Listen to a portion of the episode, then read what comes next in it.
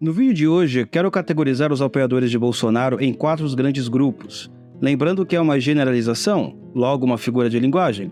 Isso significa que existem pessoas diferentes, mas toda a categorização é um nível de generalização. Antes, relembraremos como foi a vitória de Bolsonaro e a reação de seus apoiadores, e depois falaremos desses grupos. Você lembra o que todo mundo falava no começo do governo Bolsonaro? A nova era chegou, o fim do comunismo, não tenhais medo, e todo tipo de comemoração vitoriosa, que agora tudo iria mudar na história do Brasil, que agora tudo iria ser diferente e tudo seria renovado. Bem, não foi exatamente isso que aconteceu. Antes, eu também quero voltar um pouquinho na história para você que está chegando aqui agora, para você que começou a entender de política recentemente. Em 2013, por exemplo, o que era chamado de direito era apenas um apunhado de intelectuais e estudantes, conservadores e liberais em sua maioria. Evidente que a imprensa e o PT dizia que a direita era o PSDB. Mas como nós sabemos, o PSDB é a direita da esquerda, porque a esquerda, como ela tem a luta de classes dentro de si, então você tem que ter esse processo dialético interno delas, ali que seria a direita da esquerda. Em 2013, todo mundo dizia que não teria como existir um presidente de direita, que a única saída seria estudar, trabalhar, ocupar espaços para quem sabe daqui a 30 anos alguma mudança pudesse ocorrer. Era isso que a maioria da turma pensava. Então vamos estudar, vamos trabalhar e vamos fazer aquilo que a esquerda fez há 30 anos durante a ditadura militar. Eis que o grupo foi crescendo, manifestações foram feitas, Bolsonaro se acendeu como a figura política mais importante daquele movimento e o impossível aconteceu. Ele virou presidente. Então, entre 2013 até 2018, nós tivemos o que? Nós tivemos várias manifestações, nós tivemos o impeachment e uma série de coisas que aconteceram que fez com que Bolsonaro virasse presidente. Porém, durante esses quatro anos de governo Bolsonaro, tivemos mudanças e novos cenários para aquilo que antes era chamado de direita nacional. Por quê? Em 2013, Estamos falando do que era a direita em si. Era pessoas, eram pessoas que estudavam, que estavam conhecendo ali quem eram os autores conservadores. Não é? Você também tinha os liberais que eram mais próximos da direita naquela época, não quero nesse debate agora, mas existia, vamos dizer assim, essa união. Apesar de que o professor Olavo de Carvalho sempre criticava os liberais, mesmo naquela época. Nesses quatro anos, então, nós percebemos alguns grupos que eu quero falar para vocês. Nós temos os patriotas, aqueles que querem intervenção militar a qualquer custo. Nós temos os bolsonaristas, aqueles que apoiam o Bolsonaro em tudo. Conservadores, aqueles que só querem a volta do BT. Conservadores e tradicionalistas, aqueles que já desistiram de Bolsonaro faz um tempo. E as pessoas comuns que, ah, vou voltar no Bolsonaro aí porque eu acho que ele é um cara legal. Então vamos lá, vamos dissecar aqui cada grupo. Os que querem intervenção militar, os patriotas, esse grupo no geral, não significa que eles apoiam Bolsonaro em tudo mas que confiam que os militares são patriotas e que jamais deixariam o país cair nas mãos dos comunistas.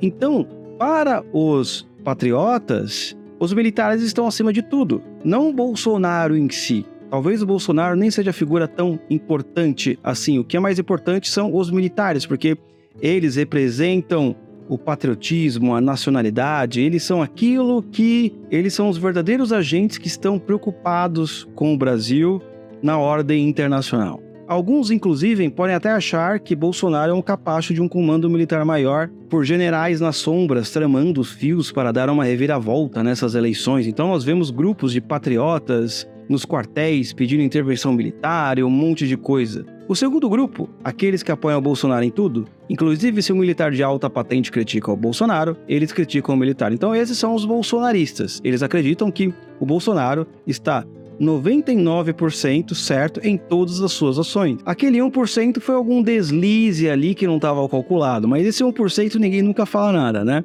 Interessa, Bolsonaro. Já falei que sou imorrível, já falei que sou imbrochável e também sou incomível.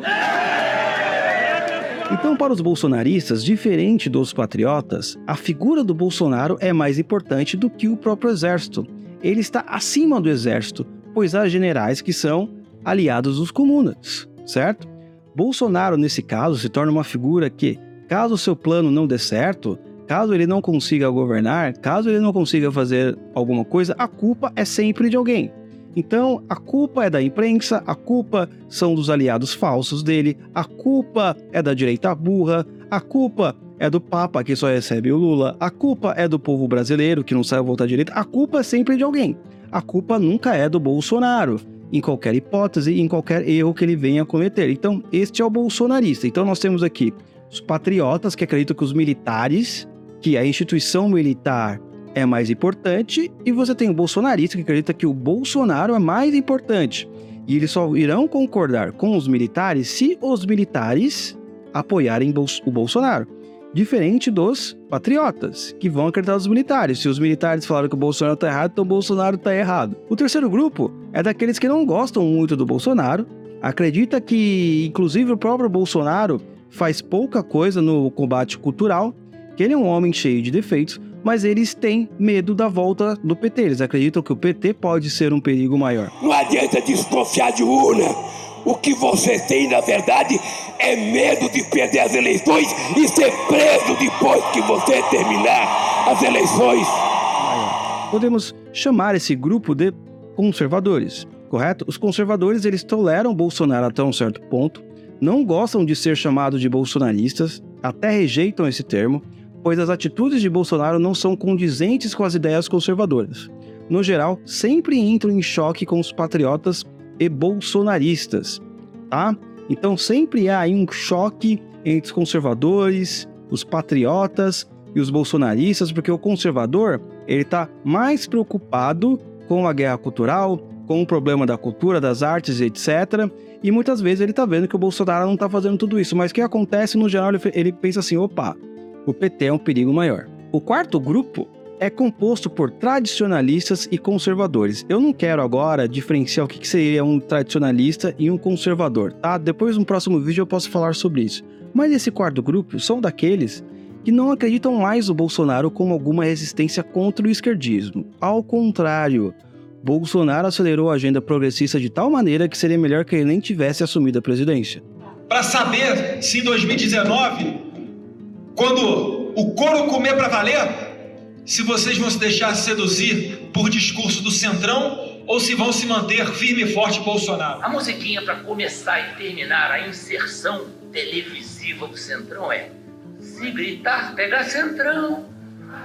Não fica um, meu irmão. A ideia de trazer o Ciro, conversei com ele, conversei por telefone rapidamente, devo conversar, devo não vou conversar com ele na segunda-feira para depois tomar a decisão. Certo? Então, nós temos assim pessoas desse quarto grupo que são uma parte dos conservadores e esse grupo de tradicionalistas em que acreditam que opa, Bolsonaro, pelo contrário, ajudou mais o PT, ajudou mais os comunistas a realmente atingir o seu objetivo cultural dentro da nação brasileira. E você também tem o grupo dos liberais, que desde o começo das eleições é, uma hora eles estão juntos, outra hora eles não estão juntos, né? Ali há outros interesses escusos ali que a gente não consegue identificar muito bem. Dizem que tudo está relacionado ao mercado, né? Mas, por exemplo, apoiar o Lula, o que, que, o, o que, que apoiar o Lula tem a ver com o mercado? Assim, dentro do próprio liberalismo, nós temos grupos que não são coerentes em si, eles não concordam muito com os outros grupos de liberais, né? Uma hora eles estão junto com a esquerda,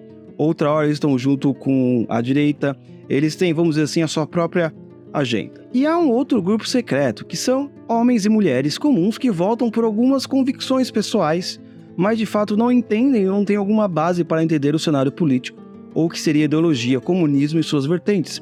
É o tal do afegão médio, que na hora de escolher em quem vai votar, ah, vou votar no Bolsonaro, acho ele mais legal que o Lula, sabe? Ele não tem, ele não sabe, ele não tem essa ideia de ideologia, de partido político, ele não sabe o que é direita, esquerda, ele vai lá votar. Por fim, qual seria o destino desses grupos nesses anos de governo do PT? Não esqueça de deixar seu like, se inscrever no canal e dar a sua opinião sobre o destino dos grupos, correto? Durante esses quatro anos, o que você acha que vai acontecer com cada um deles? Correto, meus amigos? Então, Encontro vocês no próximo vídeo. Fui!